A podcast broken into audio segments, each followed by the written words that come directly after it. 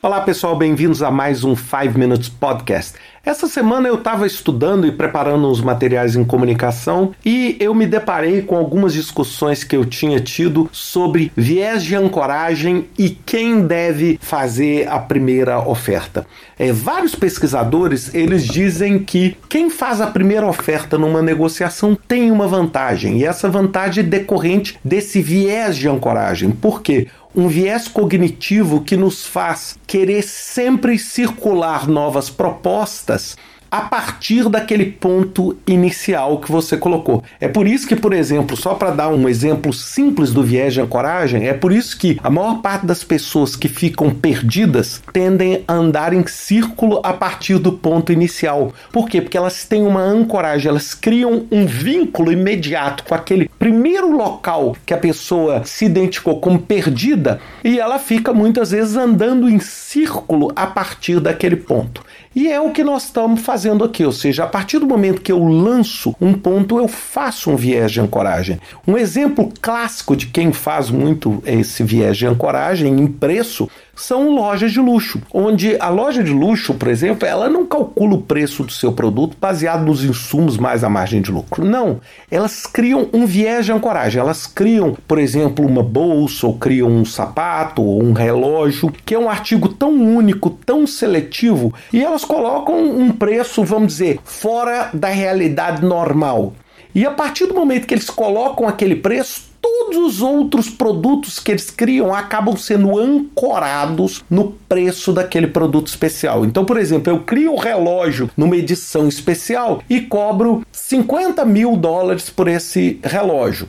A partir daí, qualquer outro relógio da minha marca não vai custar 100 por quê? Porque eu naturalmente ancorei aquele número, ou seja, todas as pessoas que olham um produto de marca como aquele, elas vão comparar o quê? Com aquele nicho, com aquela âncora. Por exemplo, quando você vai numa loja de luxo comprar um chaveiro, você não está esperando que aquele chaveiro na loja de luxo tenha o mesmo preço de um chaveiro numa loja de turista. Por quê? Porque aquele chaveiro está ancorado por uma marca, por uma esfera, por uma percepção de valor que faz com que você sempre espere que todos os valores sejam diferentes dos valores tradicionais. É um tipo de ancoramento que a gente tem. Então, esse é um caso muito clássico de negociação.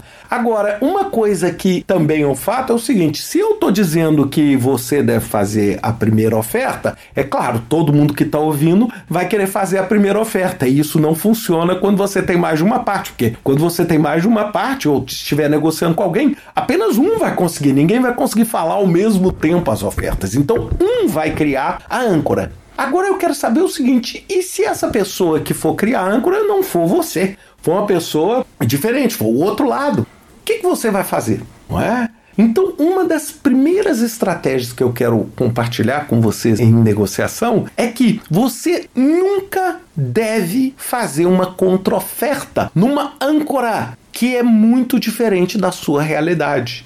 Você deve questionar e invalidar aquela âncora e fazer com que a outra parte lance uma nova âncora mais realista e mais dentro da expectativa. Então, vamos dar um exemplo muito simples aqui.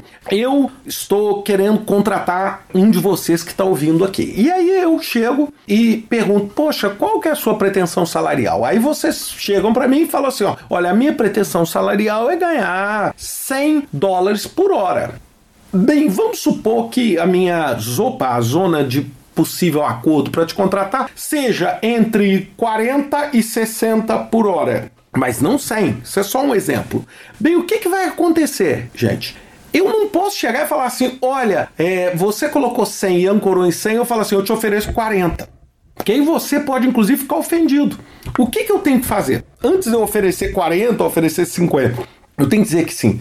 Bem, eu gostaria de te pedir para rever a sua âncora, porque a sua âncora não está compatível com o mercado, não está compatível com o que nós fazemos com outros fornecedores, é, não é compatível com o mercado. Olha só, se você olhar a revista tal que fala de empregos, a revista tal, todas elas falam de valores muito diferentes do seu. Eu não estou aqui questionando o seu valor, mas nesse valor fica muito difícil a gente ir além. Então eu queria pedir para você voltar, dar uma pensada e veja se você consegue vir com uma proposta um pouco mais realista para nós tal. Observe bem, eu não falei 40, 50. Aí vamos supor que você volta e fala assim: ó, eu reavaliei e eu tenho uma oportunidade é, e eu acho que a gente pode fazer 70. Aí eu falo assim, bem, já melhorou demais, mas ainda tá diferente. Ou seja, só para você ter uma ideia, o valor que eu estava começando era 40. E aí sim você começa as ofertas. Então a primeira coisa, se você não tem a oportunidade de ancorar, é muitíssimo importante que você desqualifique a outra âncora. Lógico, quando eu falo desqualificar, não é desqualificar a pessoa do outro lado, mas desqualificar aquela âncora.